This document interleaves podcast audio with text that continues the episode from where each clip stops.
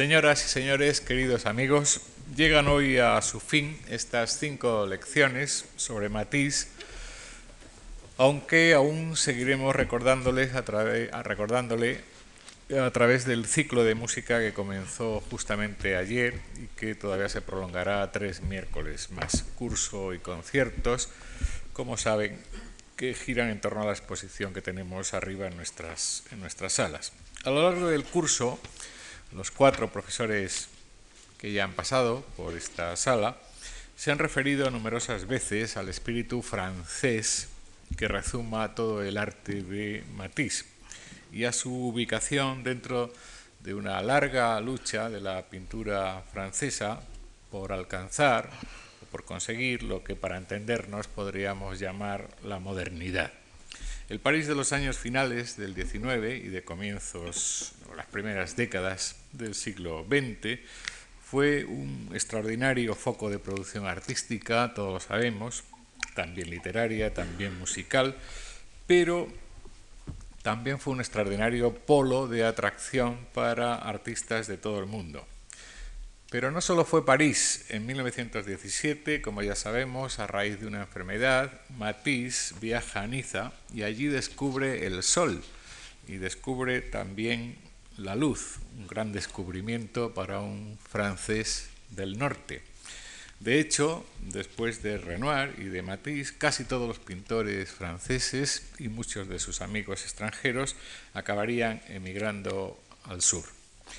¿Cómo era pues la Francia de Matisse? Partida en dos por el clima, norte y sur, y en otro sentido mucho más trágico, partida en tres, nada menos que por dos guerras mundiales. Este es el panorama de fondo que eh, seguro va a estudiar con nosotros hoy eh, Juan Manuel Bonet, quien por cierto nació en París en 1953 de madre francesa y que tiene la lengua y la cultura de aquel país tan en los dedos como la nuestra, que es también, por supuesto, la suya. Escritor y crítico de arte de reconocido prestigio, ha sido director del IBAM, el Instituto Valenciano de Arte Moderno, y en la actualidad lo es del Museo Nacional Centro de Arte Reina Sofía, entre otros muchos cargos y colaboraciones con otros muchos centros. Entre ellos, eh, nuestro Museo de Arte Abstracto de Cuenca, del que redactó una preciosa guía, así como la del Museo de Arte Contemporáneo Español, que esta fundación tiene en Palma de Mallorca. Pero sobre todo los escritos y monografías, así como los innumerables miles de crónicas, críticas de arte, Bonet siempre será el autor del Diccionario de las Vanguardias en España, un libro verdaderamente de cabecera para todo aquel que se interese por el arte español del siglo XX. Juan Manuel Bonet ha sido comisario de muchísimas exposiciones y entre sus numerosos cargos me complace recordar ahora que fue miembro de nuestra comisión asesora. Deseo agradecerle su nueva colaboración en nuestras actividades y a todos ustedes su asistencia a las mismas. Muchas gracias. Buenas noches. Lo primero, muchas gracias Antonio Gallego por estas amables palabras en esta casa en la que siempre me he sentido muy a gusto. Agradecerle la invitación a participar en este siglo, agradecérselo también a José Luis Yuste, a José Capa. Y decir que, vamos, lo primero que hay que decir ante este ciclo que hoy concluye y ante la exposición preciosa que lo motiva, que está en las salas aquí, es que eh, de alguna manera para alguien que como uno pues eh, lleva ya casi una treintena de años en este asunto de las artes plásticas, pues hablar de Matisse aquí en la Fundación Marc es hacer un ejercicio de memoria y retrotraerse 20 años atrás. Y, 20 años atrás estuvimos muchos aquí también en esta sala escuchando precisamente en el marco de la exposición antológica que la Fundación dedicó a Matisse, estuvimos escuchando varias de las conferencias programadas con aquel motivo y muy especialmente la que pronunció Marcel Pleiné. Marcel Pleiné, un poeta y crítico de arte francés, que fue de alguna manera el, eh, podríamos decir que responsable de la reactualización de Matisse para el público francés primero y después universal y entre otras cosas español también. En ese sentido, quiero volver a ese momento de 1980 para explicarme a mí mismo el fervor con el cual fue acogida aquella muestra y, entender que aquel año 1980 en el que esta fundación programó por una parte una muestra de Matisse y por otra parte una muestra de un pintor norteamericano ya fallecido, pero entonces vivo y que estuvo aquí en esta sala, de Robert Motherwell, la programación de una muestra de Matisse y de una muestra de Motherwell en una misma temporada y el hecho de que estábamos hablando de un pintor francés y tan francés, efectivamente, como acaba de recordar Antonio, como Matisse, y del más francés también de los pintores norteamericanos, de aquel que más matisiano podía resultar, pues esa confluencia creo que fue algo realmente mágico y que ha de ser recordado siempre. Esta exposición de ahora nos permite volver sobre la figura de Matisse a través de la línea, a través del papel recortado, a través del dibujo, y nos permite de nuevo colocarnos ante uno de los genios del siglo XX y en concreto por mi parte, lo que quisiera es situar a ese genio del siglo XX en su contexto francés. Yo creo que en arte, la frase de Pollock de que el arte no tiene fronteras, de que en arte no importan nacionalidades,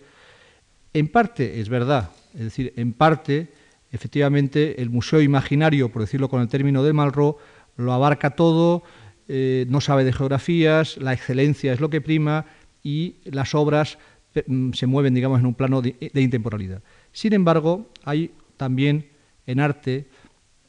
geografía, hay también en arte historia, hay también arte sociología.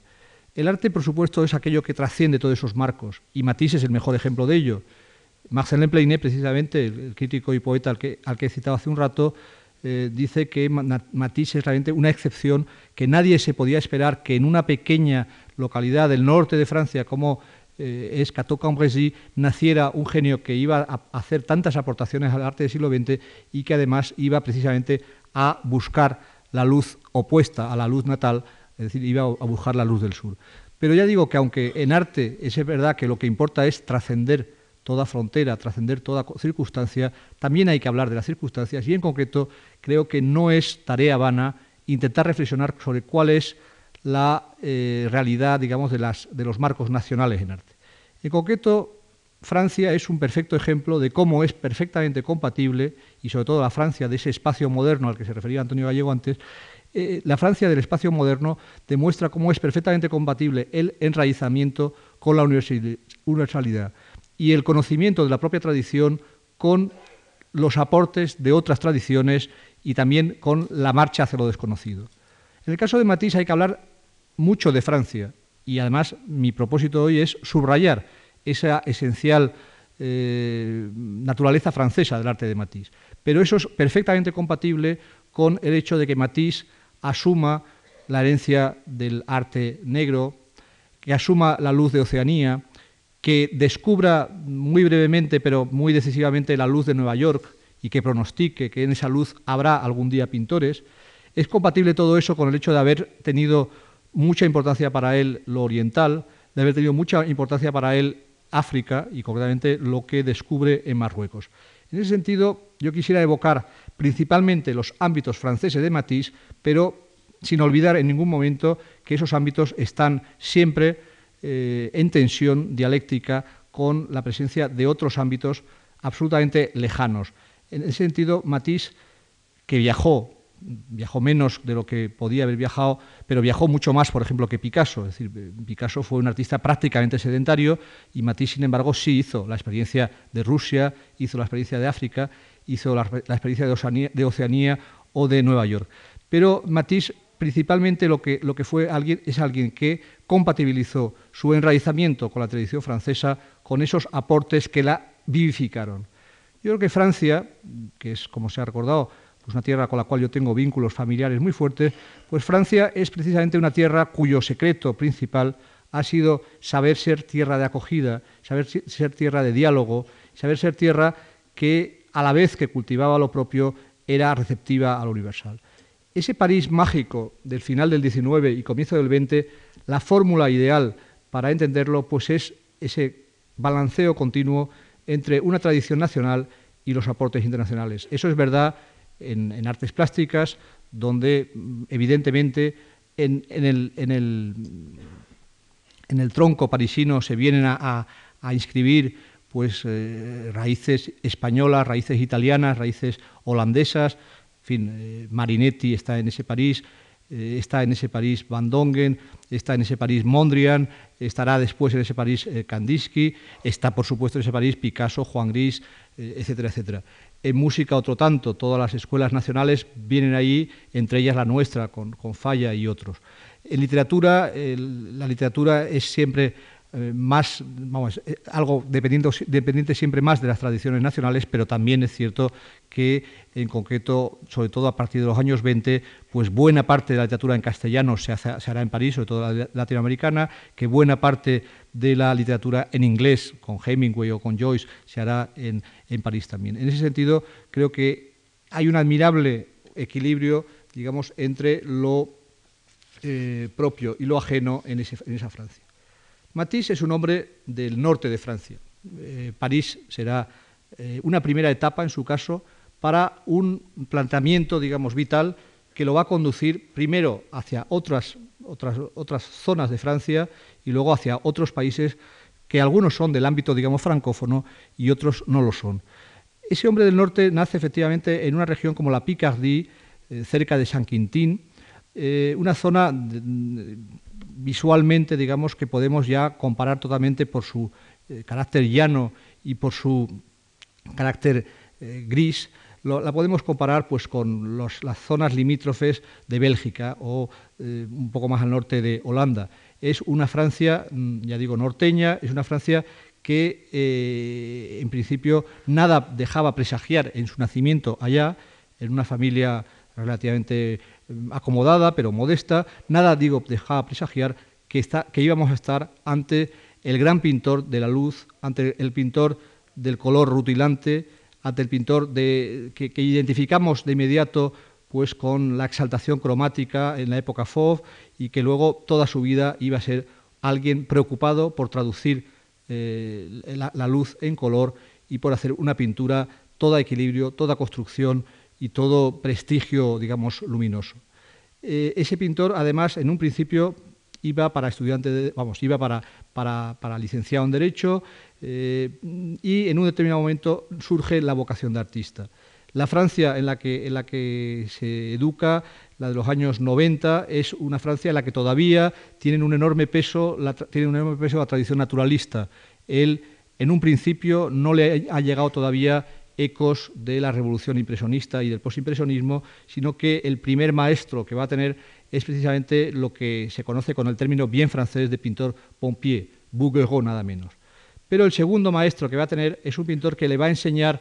eh, los prestigios del color y los prestigios también del oriental, es Gustave Moreau. Eh, Gustave Moreau en su taller va a conocer además algunos de los futuros Fauve. Eh, el acercamiento a la pintura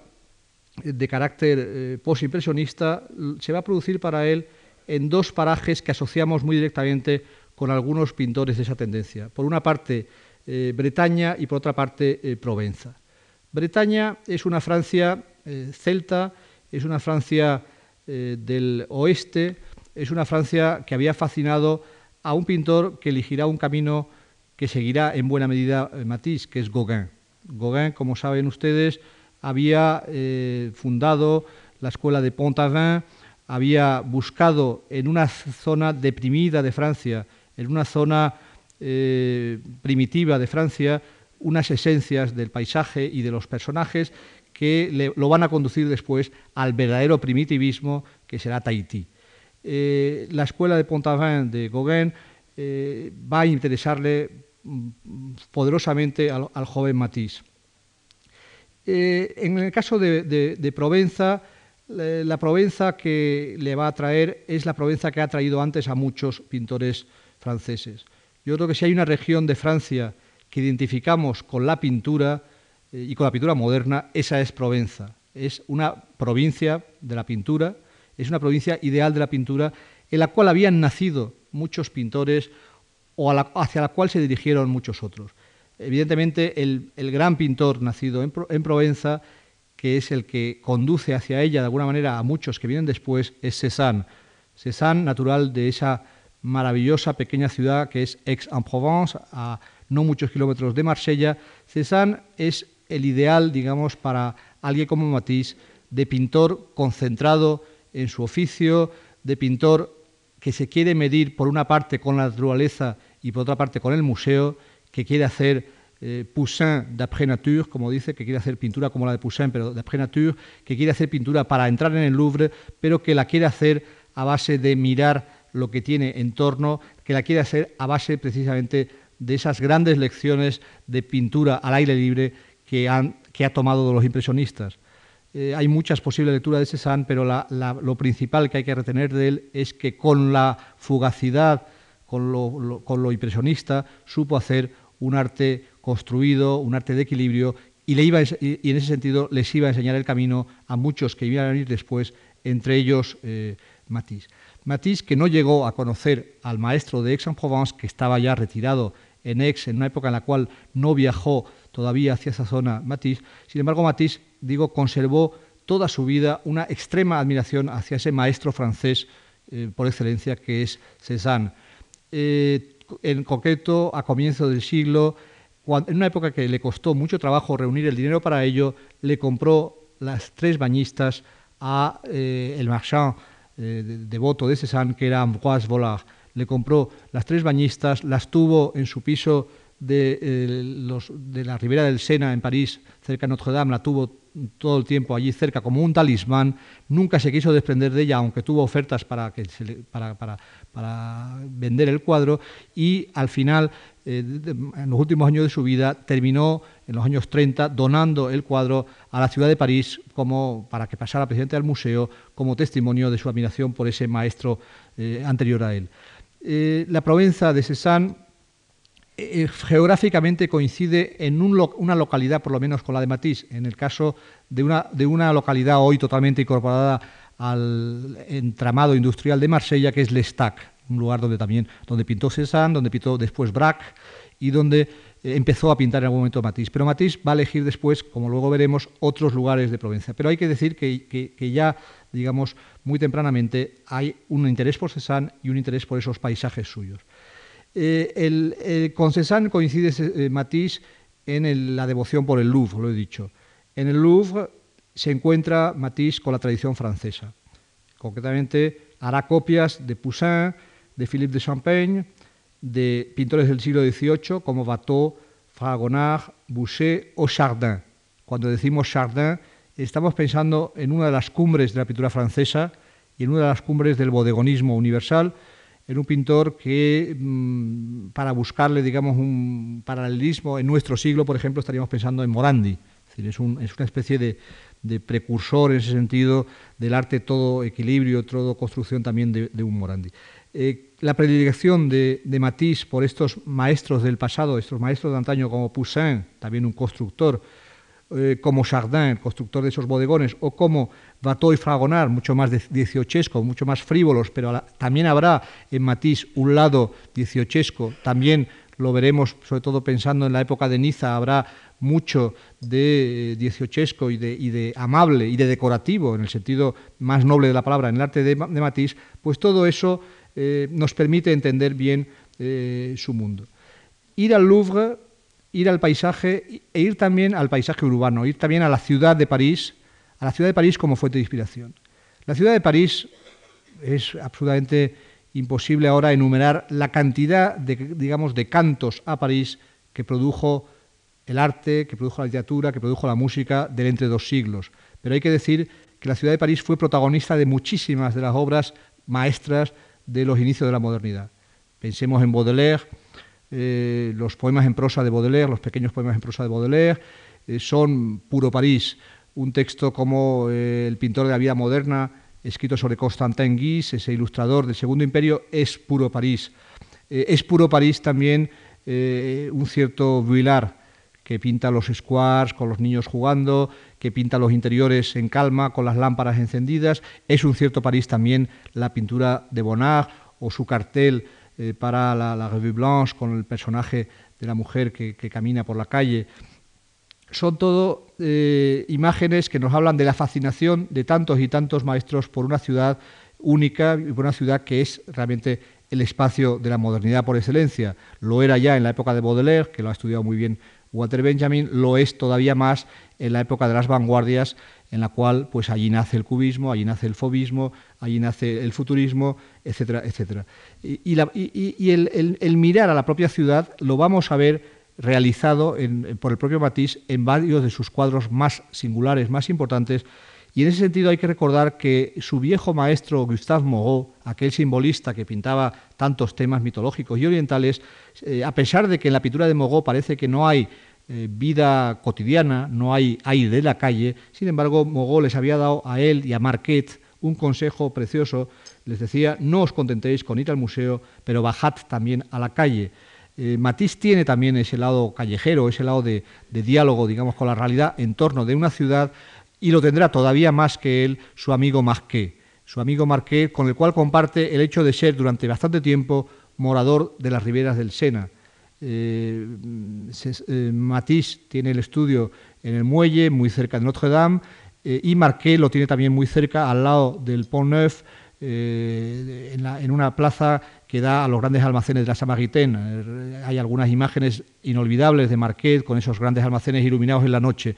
Eh, en el caso de Marquette, Matisse siempre conservará por él una enorme devoción, pensando en él como una especie de Hokusai eh, francés. Eh, los, los, navis antes que ellos, Manet incluso antes que los navis, pero desde luego Marquette, Matisse, etcétera, todos ellos tenían una gran devoción por las estampas japonesas, que además muchas de ellas las podían comprar perfectamente en las cajas de libros de los buquinistas que están justo delante de esos muelles. Eh, esa, admiración de Matisse por un pintor aparentemente más tradicional y aparentemente menor, digamos, como Marquette, es muy significativa porque nos habla de la sensibilidad que tuvo Matisse para sus contemporáneos. Eh, sabemos de sus tensas, o no siempre fáciles relaciones con Picasso, pero eran relaciones de amor y odio eh, mezclados. Pero en el caso de muchos de los pintores con los que compartió trechos del camino, sabemos que era sincerísima eh, la amistad que tenía por un gran pintor menor, digamos, un great minor painter, por decirlo elioteanamente, como, como Matisse, como, perdón, como Marquette, o por otros pintores todavía menos, mucho menos importantes, mucho menos conocidos de ese ciclo. bien, después de descubrir Bretaña, eh, mm, eh, Matisse va a, descubrir la luz del sur. Se ha, subrayado antes en las palabras de presentación de cómo fue un pintor que eh, tuvo que mm, ir hacia el Mediterráneo habiendo sido un hombre del norte. Esa ida hacia el sur de los hombres del norte es un sentimiento que es frecuentísimo en multitud de pintores o de poetas. El viaje a Italia de Goethe, el viaje de Durero, eh, el viaje de Poussin, el viaje de Corot. hay muchos viajes a lo largo de los siglos que, nos hablan de esa misma fascinación de los hombres del norte. En el caso de Matisse, la luz del sur la descubrió en una isla, en concreto una isla mediterránea y francesa como Córcega. 1898 es el año en que pasa seis meses en Ajaccio, la capital de la isla, y él dice que es en Ajaccio que tuve mi gran maravillamiento por el sur es el descubrimiento del, Mediterráneo, como se diría vulgarmente, pero es realmente el descubrimiento del Mediterráneo como algo que va a ser su ámbito predilecto en el cual vivir y en el cual pintar. Eh, vamos a ver que, simultáneamente habrá maravillosos cuadros parisinos, pero eh, yo creo que el Mediterráneo y la idea del sur, que luego la va a hacer extensiva a otros ámbitos más lejanos, es absolutamente básico para entender la, gran, propuesta pictórica, digamos, de Matisse. Eh, esos seis meses en Ajaccio se van a completar después con otros seis meses, justo después de casarse, en Toulouse, que es la ciudad, la ciudad natal de su mujer, y con una estancia eh, en Fenouillet, también una localidad cercana. Y luego se van a completar ya con eh, el afincamiento definitivo en un sur ideal, el año 1904, en Saint-Tropez. Saint-Tropez es una localidad de la Costa Azul, a la cual él va a ir por indicación de otro pintor anterior a él, que es Paul Signac. Paul Signac, del cual Francia ha hecho hace poco una gran exposición, que he tenido ocasión hace poco de ver en, el Metropolitan de Nueva York. Paul Signac fue alguien que, dentro de lo que era el grupo de los postimpresionistas y concretamente de los puntillistas, eh, pintó muchísimo Marsella y pintó muchísimo sobre todo Saint-Tropez y sus alrededores. Y eh, Mm, eh, Signac le enseña el camino del sur, de ese sur concreto ya de la Costa Azul a Matisse, le va a proporcionar los medios para empezar a pintar ese sur con esa técnica neoimpresionista o puntillista eh, y le va además a, poner en contacto con otros pintores que están en ese mismo ámbito cultural. En concreto, hay que recordar que a unos kilómetros de Saint-Tropez está el Lavandou, donde estaba Henri Edmond Cross, otro, otro puntillista, y que a unos kilómetros más allá estaba un pintor mayor que eh, Matisse va a admirar profundamente, que es Renoir. Renoir, al cual verá entonces y al cual verá unos años después. Y unos kilómetros más allá todavía estará su amigo Marquet en Marsella. Marquet, que será el pintor de los puertos por excelencia, el pintor que irá de puerto en puerto realmente haciendo pues la pintura de las radas, de los buques atracados, de los muelles con con los, los, eh, carromatos llevando, llevando mercancías, eh, Marqué, que recorrerá puertos eh, del norte de África, de Argelia, por ejemplo, que recorrerá los puertos españoles y que recorrerá, puertos de todo el mundo, pero será sobre todo un pintor que tendrá un fuerte anclaje precisamente en esa ciudad híbrida y, complicada de, Marsella. En, en, ese ciclo del descubrimiento del sur, del descubrimiento de Signac y el posimpresionismo, de la gran admiración por Cézanne, se ubica un cuadro como Lujo, Calma y Voluptuosidad, Lux, Calme y Volupté, del año 5, cuadro cuyo título mismo remite a un celebérrimo verso de Charles Baudelaire. En Francia, pintura y poesía se dan siempre de la mano. Eh, entre los que mejor escribieron en su día sobre Matisse está, por ejemplo, Apollinaire. Apollinaire comparaba la pintura luminosa de Matisse con los gajos de una naranja. Apollinaire, que fue el descubridor de Picasso, que fue el descubridor de Duchamp, de Picabia, de Braque, de tantos otros, fue también alguien sensible a los prestigios del arte de Matisse. En Francia, ese entrelazarse permanente de arte y literatura eh, da para, muchísimas reflexiones. Desde luego, la primera es que no tenemos una tradición comparable, es decir, no tenemos eh, tantos escritores cómplices y amigos de los pintores como los hubo en aquel París. Hay que pensar que eh, Apollinaire fue el jefe de fila de toda una escuela de pintores, de, perdón, de poetas que aprendieron tanto de los pintores que se les acabó llamando igual que a los pintores, poetas cubistas. poeta cubista fue Apollinaire, lo fue Reverdy, lo fue Max Jacob, eh, lo fue Sandras, y todos ellos estaban admirados ante lo que sucedía en los estudios. Estaban admirados ante la capacidad, por ejemplo, de Matisse de convertir ese prestigioso verso eh, bodeleriano en una escena en la cual vemos una serie de figuras en un paisaje mediterráneo. Eh, admirados ante la capacidad de Picasso para convertir las figuras de unas prostitutas barcelonesas en las de Moiselle d'Avignon e inaugurar un nuevo espacio pictórico, admirados ante eh, las propuestas todavía más rupturistas y radicales de Picabia o de Duchamp, que, poco tiempo después de haberse inventado pues, eh, el, cubismo ya estaban negándolo con una negación prácticamente nihilista, eh, admirados ante el, cubismo órfico, el cubismo luminoso de las ventanas de las torres Eiffel de Delaunay. Todo eso los poetas fueron los primeros en ser capaces de detectarlo y eh, en, justa correspondencia los pintores fueron también capaces de pintar muchas veces en sintonía con un verso, en sintonía con una melodía eh, poética. Eso es verdad con ese mm, precioso verso de Mallarmé, eh, ese lugar donde todo es lujo, calma y voluptuosidad, ya lo asociamos por siempre, ese poema, a la pintura que motivó en Matisse, pero hay muchos más ejemplos. En el caso de Matisse va a haber una permanente búsqueda de fuentes poéticas. Matisse ilustrará al poeta francés mm, del exilio medieval, Charles d'Orléans, ilustrará eh, la poesía cristalina y, altamente, eh,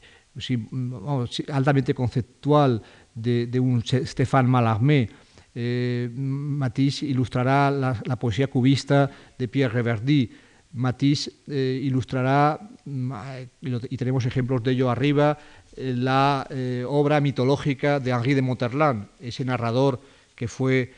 tan devoto de España. Matisse ilustrará para Esquira un preciosísimo florilegio de los amores del poeta renacentista francés Ronsard, aquel que, cantaba pues, el tiempo que pasa. Matisse ilustrará también el año 47 las flores del mal del mismo Baudelaire. mm, es decir, 42 años después de haberse inspirado en él para una pintura, va a, retomar los poemas más célebres de ese libro maldito, de ese libro escandaloso de las flores del mal, y va a, buscarle un trasunto eh, gráfico.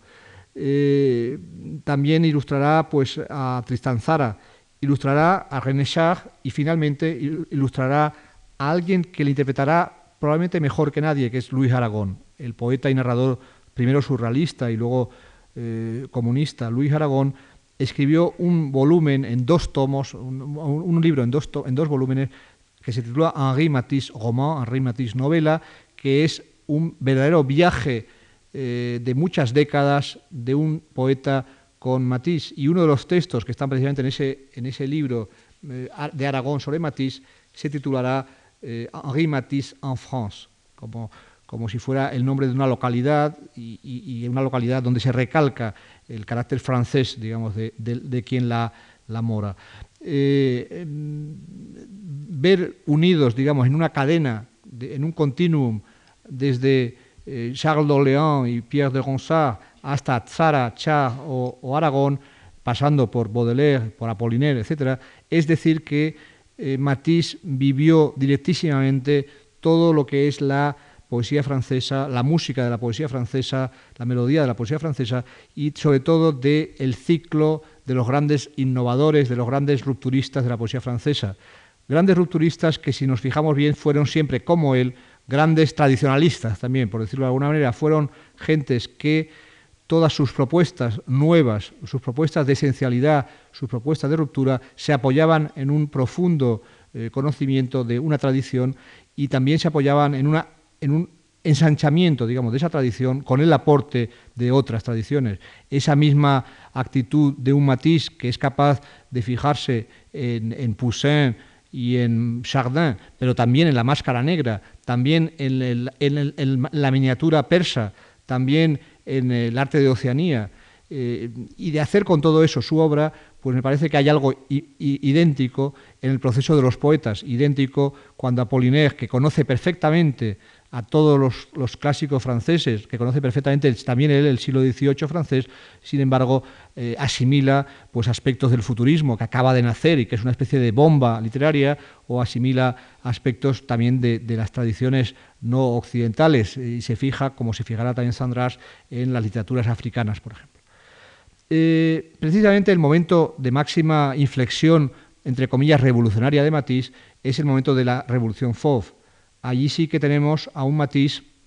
que, por lo menos en apariencia, rompe con toda regla y se va, digamos, a eh, la estridencia colorista. La Francia Fauve es la Francia de unos hombres que principalmente son hombres del norte, que se van precisamente hacia esas estridencias coloristas, en buena medida atraídos por el ejemplo de algunos de sus predecesores que se han marchado hacia el sur. Eh, Matisse, Marquet, Vlaminck, eh, André Derain, Raúl Dufy, Othon Fries, son eh, la práctica totalidad de ellos hombres del norte. Hay de repente un hombre del sur, Auguste Chabot, mucho menos conocido, que también participa en esta aventura. Eh, he, hablado de Saint-Tropez, localidad de la Costa Azul, y ahora habría que hablar de una ciudad, una villa más bien, una pequeña villa de la costa catalana francesa del Rosellón, Coyur. Coyur a todos ustedes les suena, evidentemente, también, además de por Matisse,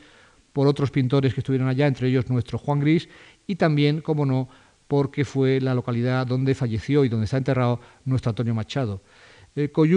eh, su perfecta pequeña bahía y su iglesia marinera son lugares que han sido inmortalizados no solo por Matisse, sino por muchos otros pintores. Raymond Escolier, uno de los mejores biógrafos de Matisse, eh, describe eh, esa localidad eh, como un lugar que prácticamente se puede comparar con Grecia. Coyur, Coyur toda en colores, naturaleza esculpida en pleno granito, en pleno mármol, los, los, fuertes de Vauban, el castillo y, las murallas medievales participan, parece, de la roca catalana, pero también paisaje de tonos altos y puros, faro y campanario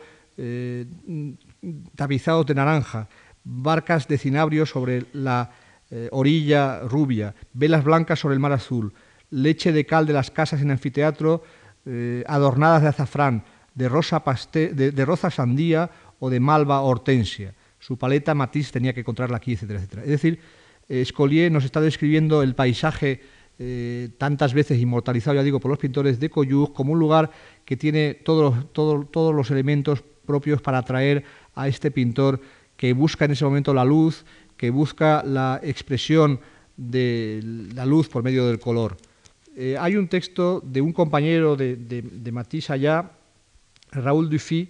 eh, que nos explica cómo pintaba ante una ventana abierta eh, Matisse en ese puerto de Coyur. Raúl Dufy dice que le vio pintar allá y que Matisse consideraba que aquello no cantaba, esa pintura no cantaba a su gusto. No podía elevarse hasta el brillo sorprendente de la luz mediterránea, cuando de repente, rompiendo con todas las teorías impresionistas, tomó un tubo de, pintura negra y, rodeó enérgicamente el marco de la ventana. Es así como con pintura negra Matisse ese día hizo una pintura luminosa.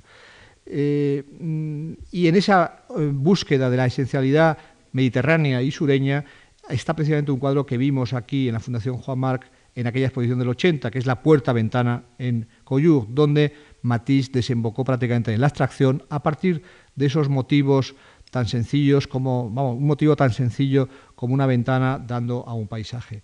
Eh, allí eh, se acercaba ya casi a un espacio del tipo del de Orozco, del tipo del de Divencourt, un pintor que también, pintores que también se han visto en estas salas. Eh, aparte de todo, de todo ese, esa búsqueda de la luz esencial y, del, de esos cuadros entre los cuales la obra maestra sin duda es Puerta Ventana en Coyú, en Coyú Matisse tenía cerca a otros artistas. Hay que recordar en concreto las visitas allá de Degas, de Dufy, eh, de Juan Gris, he dicho ya antes, y también el hecho de que muy cerca de allá, en Bañuls, otra localidad de esa costa, estaba el gran pintor y escultor Navi Agustín Mayol, que le reforzó a Matisse en el culto a Gauguin. El siguiente espacio al que hay que referirse es francés solo mm, porque lo era en aquella época, pero hay que por lo menos aludir al hecho de que en aquella época Francia era todavía un país colonial que tenía eh, posesiones en diversas partes del mundo y en concreto que tenía eh, todavía mm, una, fuerte presencia en Marruecos. Marruecos, por lo tanto, en ese sentido es exotismo, evidentemente, pero mm, es un exotismo que también hay que eh, inscribir en el contexto de toda la tradición francesa de pintores del norte de África que frecuentaron esas tierras porque esas tierras eran en parte francesas. Eh, Matisse, al elegir, eh, por cierto, que en uno de sus viajes junto con nuestro Francisco Iturrino, Marruecos como destino, no hace más que continuar una tradición que habían ilustrado muchos antes de que él en el siglo XIX, y entre ellos Eugène Delacroix y el pintor y escritor Eugène Fromentin. Delacroix había pintado las Demoiselles d'Alger, eh, que luego inspirarían a nuestro Picasso, y Matisse también, Marruecos, para él serán innumerables cuadros de odaliscas, eh, y será, pero será sobre todo eh, la decisión de hacer una pintura cada vez más esquemática, en la cual los, pretextos, digamos, van a, van, a, ser esos simples pretextos para unas construcciones donde eh, la lección cubista está enormemente presente eh, y bueno, pues así nacerán esos espacios saturados de color, esos espacios de plenitud que son sus vistas de Tánger, que son sus eh, vistas de la Casba, que son sus personajes en, unos espacios puramente geométricos. Lo que Matisse inicia en, ese periodo marroquí lo enseña en París en una fecha totalmente eh, emblemática como 1913 en la querida Bernheim. Eh, en 1913 estamos un año antes de la Guerra Mundial, pero es un año donde pues, suceden infinidad de cosas en literatura, en música, es el año de la consagración de la primavera y en arte también suceden muchísimas cosas. Eh, mm, París va a volver a tener una presencia muy fuerte en la pintura de, Matisse. La había tenido en los tiempos de aprendizaje, donde compatibilizaba, como hemos visto, el Louvre con la calle. En, 1899 eh, él había tomado, como lo he dicho antes, un, estudio en el es Michel, y, ese estudio va a, ser el, lugar desde el cual pinte algunas de las más hermosas vistas de París que se han pintado en el siglo XX, en concreto dos vistas del estudio que es Saint-Michel, una de ellas con una Notre-Dame totalmente reducida a esquema geométrico, a un, a especie de, emblema cubista, y otra más figurativa, donde, mm, digamos, desde el estudio se ve también esa misma perspectiva. El estudio hay un desnudo, una mujer desnuda sobre un sofá, y por la ventana asoma, asoma el, el Sena. Esos cuadros yo creo que están entre lo mejor que pintó Matisse nunca y también entre lo más francés que pintó nunca, en el sentido del equilibrio, en el sentido también de la gracia. Yo creo que, esa mezcla de construcción eh, y rigor, espíritu cartesiano diríamos, y gracia alada, gracia totalmente mm, eh, encantada, es eh, quizás uno, de los secretos del arte de Matisse. También esa misma combinación se produce, por ejemplo, en sus dos versiones de la lección de música, la que está en el MoMA de Nueva York eh, y la más figurativa que está en la Barnes Foundation de Filadelfia. Pero todo, todo lo que tiene que ver con Francia, en el caso de Matisse, hasta ahora me he referido mucho a su relación con, paisajes o con ciudades francesas o con escritores franceses, pero para mí la gran Francia de Matisse, lo, lo, lo grandemente francés de Matisse, digamos, tiene que ver todavía más que con cualquiera de los periodos a los que me he referido antes, con la elección de una localidad del sur como tierra de, elección prácticamente definitiva, que es su, convertirse, digamos, en ciudadano de Niza. Eh, de todo, si, cada una de las localidades del sur la asociamos a un nombre, pues eh, Niza es Matisse, Lestac y Aix es Cézanne, Marsella es Marquet, Cagne es Renoir, eh, Le Canet y antes Antí, pero Le Canet después será Bonnard, otro pintor que hemos visto en esta fundación y que también era un hombre enamorado, era un hombre también del norte, enamorado del sur, eh, pues cada uno de ellos tiene, digamos, un ámbito de elección. El ámbito principal de elección de, Matisse era Niza. Eh, él, por ejemplo, su estudio de Coyur, donde pintó esas obras maestras a las que me he referido antes, lo cerrará en un cierto momento. En Niza tendrá muy sucesivos lugares de trabajo. Primero será el Hotel Beau Rivage, eh, luego será el Hotel de la Méditerranée, luego será la Villa de Jallier y luego será un hotel también de nuevo en Cimiez, sobre las colinas. Eh, hay muchísimas fotos de, Matisse en Niza. Hay una foto, por ejemplo, en la que está remando en un kayak eh, en el club náutico. Hay bastantes testimonios de cómo eran los lugares donde trabajó, testimonios fotográficos, fotografías de Cartier-Bresson, por ejemplo, una espléndida fotografía de Cartier-Bresson con Matisse rodeado de animales en sus jaulas eh, y también de vegetación. Hay eh, testimonios literarios también, las visitas que le hace Aragón, la visita que le hace eh, André Masson, o en concreto la que más me gusta a mí, que es la visita que le hace en los años 40 un escritor menor como Francis Carcot, visita que le permite también recordar al Matisse de los años 10. el Matisse de los años 10, concretamente Carcot, en su libro El amigo de los pintores, eh, le hace decir a Matisse lo siguiente. Sí, el hotel de la Mediterránea era un hotel viejo y bueno, claro, y qué bonitos plafones a la italiana, qué alicatados, qué pena que tiraran el edificio. Me quedé ahí cuatro años por el placer de pintar desnudos y figuras en un viejo salón rococó. ¿Se acuerda usted de la luz que se filtraba a través de las persianas? Venía de debajo como una rampa de teatro. Todo era falso, absurdo, fantástico, delicioso. Yo creo que Matisse, que escribía muy bien, por cierto, y también hablaba muy bien en, sus entrevistas, luego nos proporcionan multitud de pistas para entenderle, Matisse se va a sentir profundamente a gusto en esa tierra un poco de nadie que es la habitación de hotel, una tierra de nadie que la ha pintado inmejorablemente, pues alguien como Hopper, por ejemplo. Matisse se siente a gusto en esa tierra de nadie que es una habitación de hotel, se siente a gusto en un lugar un poco teatral, en un viejo salón rococó que eso nos remite a su gusto por el 18. hay muchos rasgos ahí que son de un, de un, de un hombre profundamente sensible pues, a los placeres de la vida cotidiana y a, los prestigios, digamos, de tradiciones que, aparentemente no son las suyas. En ese sentido, yo creo que Matisse, una de, otra de las lecciones, de las múltiples lecciones que nos da, es que es un hombre que como creador es extremadamente complejo y no puede ser reducido por suerte a fórmula. En la época en que yo me formé en el mundo del arte, había una tendencia, digamos, a considerar muy, muy importantes las aportaciones de Matisse de los años eh, del comienzo del siglo, los años Fauve, hasta, digamos, la guerra del 14, y luego leíamos entonces un cierto tipo de, ensayos donde se nos decía que ese segundo Matisse eh, de las habitaciones de hotel de Niza, de los bodegones de Niza, de los paisajes de Niza, eh, pues que era un matiz más mundano, más aburguesado, entre comillas, y que tenía, pues, que en él, que en ese matiz había mucho de vuelta a cosas que eran anteriores al fobismo y anteriores al cubismo, y por lo tanto que aquello tenía algo un poco de discutible o de mm, retrógrado, incluso se podría pensar, por parte, digo, de algunas personas que, que, dominaban incluso en aquella época un poco la, la interpretación. En ese sentido, yo desde luego, con el paso del tiempo, me parece que esa lectura eh, falla por completo. Eh, Matisse eh, es un artista de una calidad media altísima, es un artista que sus principales, digamos, aportaciones efectivamente pueden ser concentradas en esa primera, dos primeras décadas del siglo. Es un artista que además en su final, en la época de los papeles recortados, de los cuales tenemos magníficos ejemplos arriba, pues vuelve, digamos, a,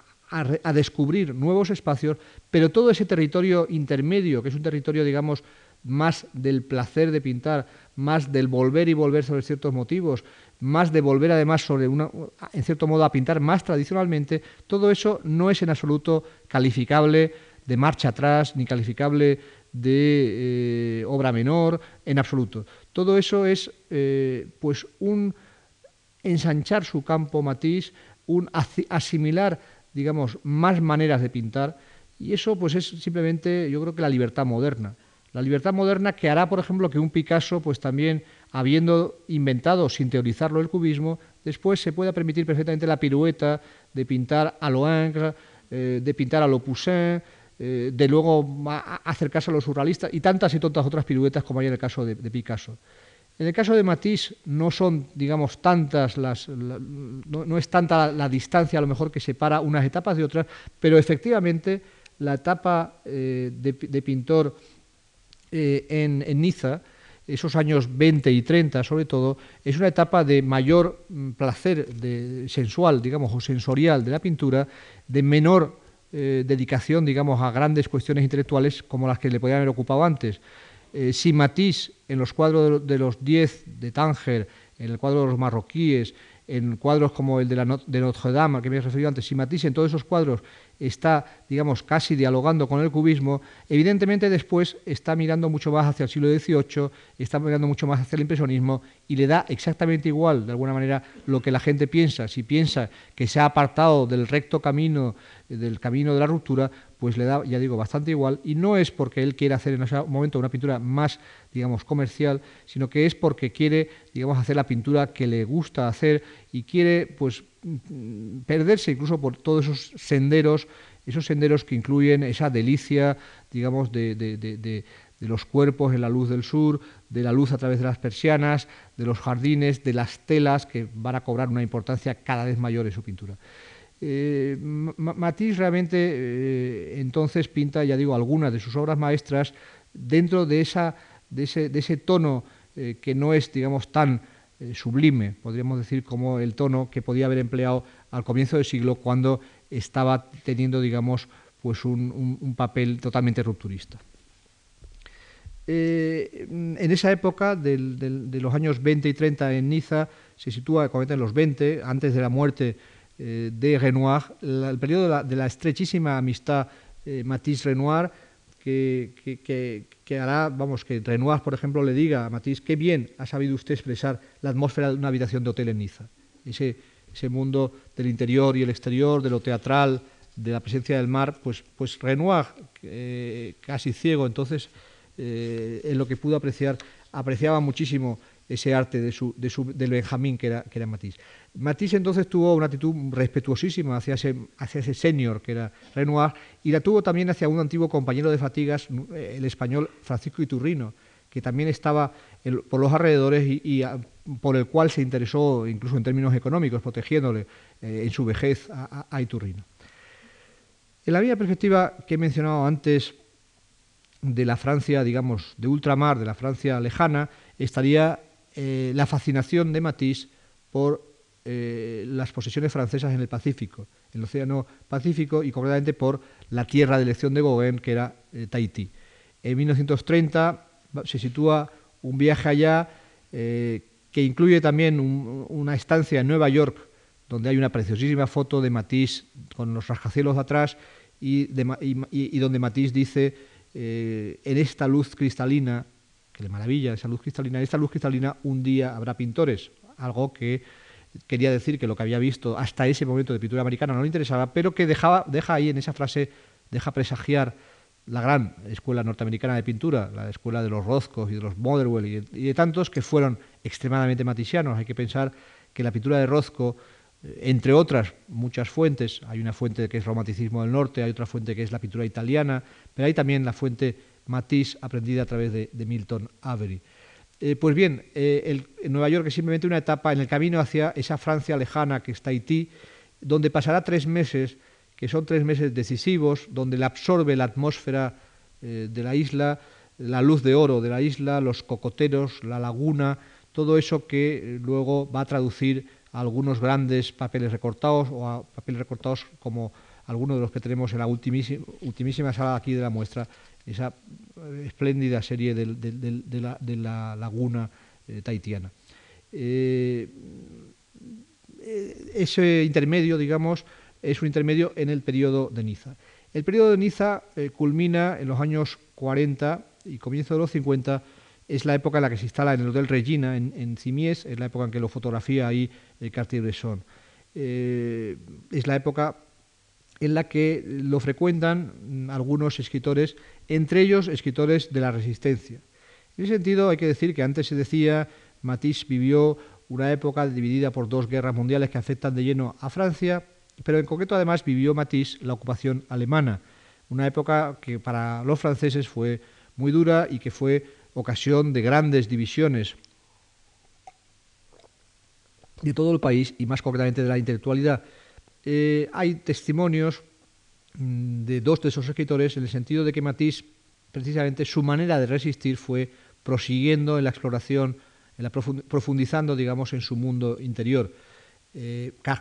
que he citado antes, cuando lo encuentra en el año 41 bajo los soportales de la Place Masséna de Niza, Matisse le dirá que está trabajando más que nunca, el año 41, y dice Carcó, por lo menos un gran artista no admitía que todo estuviera perdido. Y hay otros textos de Luis Aragón, que es un resistente en sentido muy activo, entonces, que también dice la manera de Matisse de negar, digamos, la realidad que tiene en torno, que es la realidad de la ocupación alemana, es seguir, seguir haciendo su pintura de siempre, seguir haciendo como si el mundo estuviera bien hecho, eh, seguir haciendo eh, una pintura de calma, de equilibrio, de voluptuosidad, de luz, y eso es un testimonio, digamos, frente a, toda la negrura, digamos, de la época. Es significativo, yo creo, que, alguien que identificamos tan directamente con la literatura de compromiso, como es Aragón, que fue uno de los teóricos del realismo socialista, tuvo un libro que se llama así, Puro Realismo Socialista, sin embargo, supiera darse cuenta de que Matisse no era un artista al cual se le tuviera que pedir en absoluto que hiciera arte de circunstancias, que hiciera arte de propaganda, que hiciera arte para no se sabe qué causa, sino que realmente el hecho mismo de seguir Matisse respirando a diario, de seguir haciendo ese arte todo equilibrio, todo, todo rigor y todo luz, pues era, era, digamos, su contribución a que Francia prosiguiera su existencia moral como, como nación y como nación de, cultura y de creación. Los últimos años de Matisse fueron unos años eh, verdaderamente apoteósicos en el sentido de precisamente de esa suerte de canto del cisne, de modernidad, que fueron sus papiers de coupé. Eh, Francia había inventado, con la decisiva colaboración del español Picasso, el collage a comienzos del siglo XX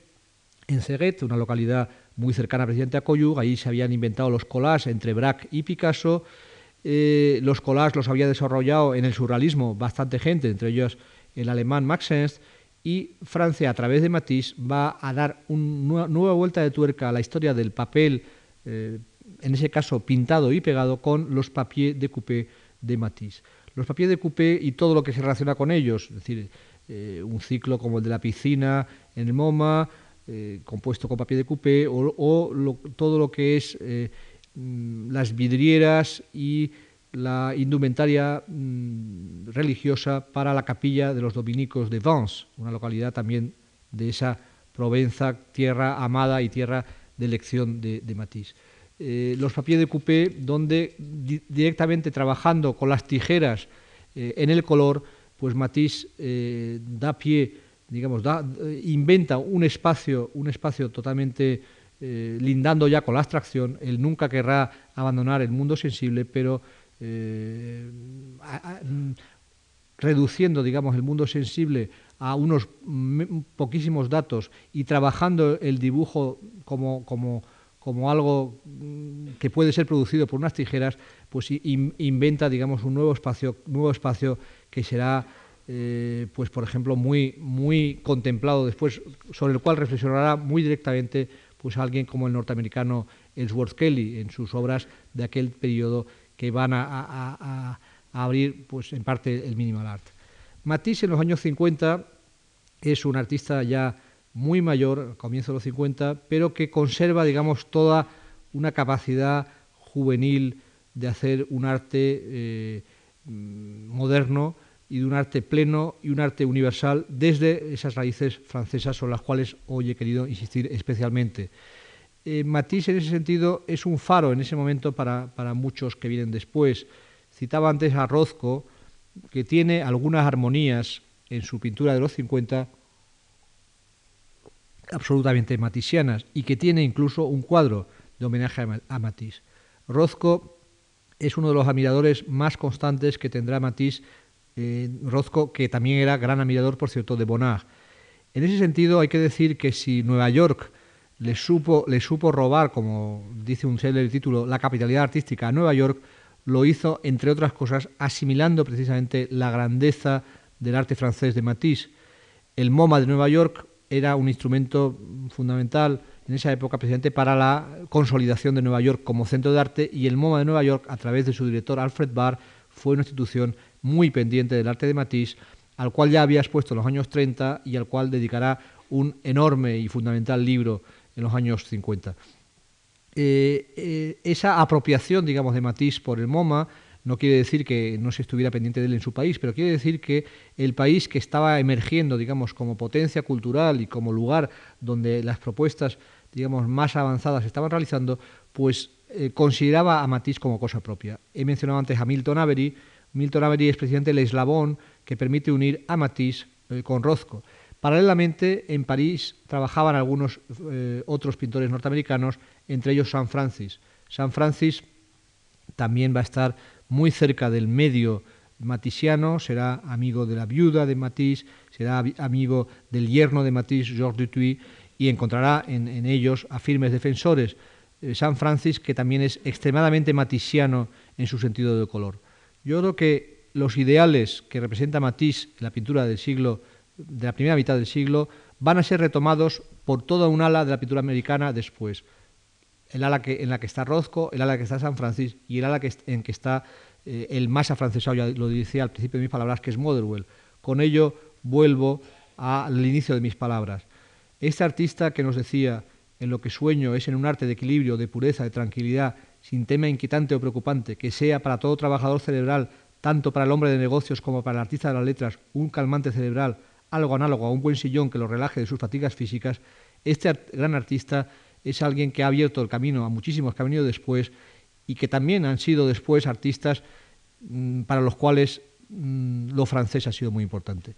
Que en el seno de un país tan eh, formidablemente de melting pot como los Estados Unidos, ciertos creadores como Motherwell, como Rothko, como San Francis, fueran sensibles a la, a la universalidad de Matisse, pero también a lo que tenía de radicalmente francés, nos permite entender que efectivamente ese país fue capaz de asimilar lo mejor de todo un ciclo histórico que identificamos, eh, ese ciclo histórico del principio del siglo, a la fuerza con Francia. Gracias.